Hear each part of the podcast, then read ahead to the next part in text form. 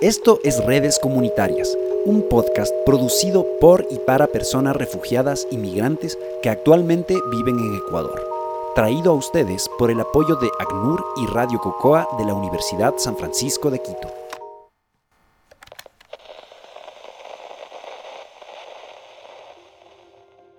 En el mundo, alrededor del 15% de la población vive con algún tipo de discapacidad. De estos, el 5% ha sido desplazada de sus hogares a causa de conflictos armados, violencia generalizada, conflictos políticos, situaciones económicas y desastres naturales. En Ecuador, según estimaciones de ACNUR, al menos 11.000 personas en movilidad humana viven con alguna discapacidad. Gran parte de estas personas enfrentan riesgos y se encuentran en distintos niveles de vulnerabilidad, tanto en sus países de origen durante el tránsito como en los países que los acogen, las cuales no siempre son atendidas debido a que son invisibilizadas. En este podcast hablaremos sobre la historia de Milexa, quien a sus 22 años tuvo un accidente que cambió su vida para siempre. Mi nombre es Milexa Serrano, tengo 47 años, soy de Venezuela, del estado Lara, municipio Torre. Actualmente me encuentro en Ecuador. A la edad de 22 años tuve un accidente de un impacto de bala en una discoteca que me afectó lo que fue hígado, pulmón y cuatro vértebras. Tuve un derrame interno bastante grande. Muchas de las barreras que enfrentan las personas con discapacidad están relacionadas a la falta de conocimiento del personal de salud en el trato hacia las mismas falta de disponibilidad de servicios especializados, incluidos también aquellos para tratar su salud mental, entre otros. Estas barreras también fueron experimentadas por Milexa. Para nadie es suave aceptarla de la noche a la mañana y menos con 22 años. Lo peor fue cuando fui a, a fisiatra, toda fría, me dijo que, que yo tenía que aceptar que la silla era mis piernas. Al menos que llegara un milagro del cielo y que me dijera levántate ya. Eso fue como un golpe bastante duro, algo traumático. Bueno, y de ahí me fui a mi casa, me volví bastante déspota, me volví amargada, todo renegaba, todo maldecía. No me daba cuenta que con toda esta manera de ser, porque me volví grosera con mi mamá, con mis hermanos, me, todo me repugnaba, no quería nada, no quería que nadie se me acercara, que nadie me hablara. Y yo no podía ser tan egoísta como pensar nada más en mi dolor y no pensar en el dolor que ella estaba sintiendo en el momento. Pues. Y desde el momento que yo caí en cama, pues. Desde ahí para allá, porque que también me costó bastantísimo sentarme porque yo me sentaba en una silla de ruedas y yo de una vez me desmayaba porque no tenía aceptación. De hecho, no tengo aceptación. Yo solo aprendí a vivir con ella, más nada. Pero de decir de que lo acepto, no lo he aceptado nunca.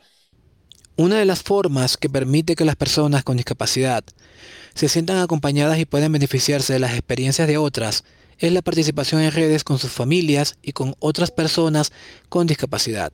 Por esto, Milexa nos cuenta sobre sus redes de apoyo. Con un impedimento físico, pero por una parte positiva porque me, me permite, me permitió acercarme más a mi familia, interactuar más con la comunidad, interactuar más con medios de la sociedad. Porque no podemos ponernos obstáculos ni tampoco permitir que nadie nos ponga obstáculos. Bueno, muestra de eso, culminé mis estudios, también hice curso de panadería y repostería, en Venezuela hacía pan y hacía torta. También trabajaba lo que era la manualidad, de la computación. Trabajé mucho al frente de las personas con discapacidad en Venezuela, en mi municipio, porque mi trabajo es eso. Pues. Milexa es una de las personas venezolanas que tuvo que salir de su país y venir a Ecuador. Las personas con discapacidad, por su propia condición, se encuentran en una situación vulnerable y tienen dificultades para su inclusión y plena participación. La travesía de Milexa no fue fácil, sin embargo al llegar a Ecuador pude encontrar el apoyo que necesitaba. Yo tengo un niño que es mi nieto, lo tengo a mi cargo a la edad de, la edad de nueve meses de nacido. a su madre la mataron en, asesinaron hace siete años Pasamos por una y otra y otra y otra. Porque pasamos hambre, pasamos frío, pasamos, llevamos sol. El riesgo que uno corre porque las carreteras son angostas, súper angostas. De paso nosotros veníamos por la orilla de la carretera. Cuando llegamos a la parte del páramo, por allá me dio casi que una hipotermia porque es una parte demasiada fría. Entonces aparte de eso nos cayó un invierno, nos agarró un invierno y pues yo andaba toda mojada y ya yo sentada con todo ese aguacero encima me dio casi que una hipotermia, llegué que ya, ya, no podía, ya no podía más a uno de los refugios. Gracias a Dios ese refugio lo habilitaron ese día porque lo tenían cerrado. Ya pues llegamos aquí al Ecuador después de los 17 días. Justico, justico cuando estaban cerrando lo que era la frontera en el Ecuador. En Ecuador, Milexa pudo encontrar una nueva red de soporte con su familia, personas de la comunidad y organizaciones que estuvieron junto a ella. Además, pudo conseguir la asistencia médica que estaba necesitando. Pues mi mamá me, yo me comuniqué con mi mamá y mi mamá me dijo, pero es que Anabel está allá en, Ecuador.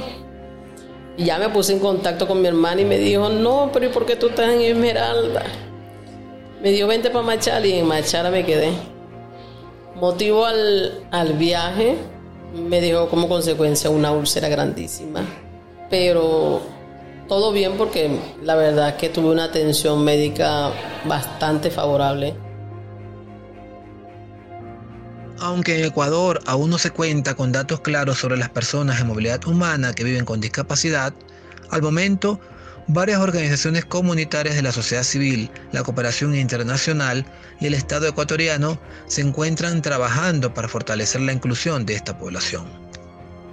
Y hoy por hoy, pues, me ha permitido hacer varios emprendimientos, me he participado en casi que en todas las organizaciones, en la misma comunidad donde también vivo. La historia de Milexa muestra una parte de las múltiples historias y experiencias de personas con discapacidad que viven en Ecuador.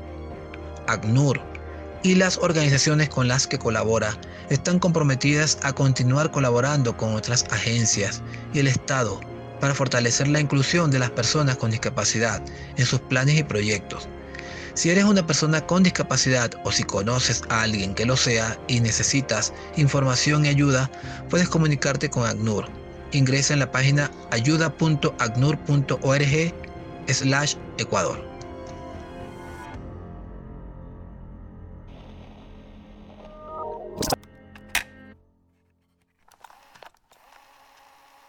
Esta fue una producción de Redes Comunitarias, un proyecto comunicacional apoyado por ACNUR, la Agencia de la ONU para los Refugiados, en colaboración con Radio Cocoa de la Universidad San Francisco de Quito.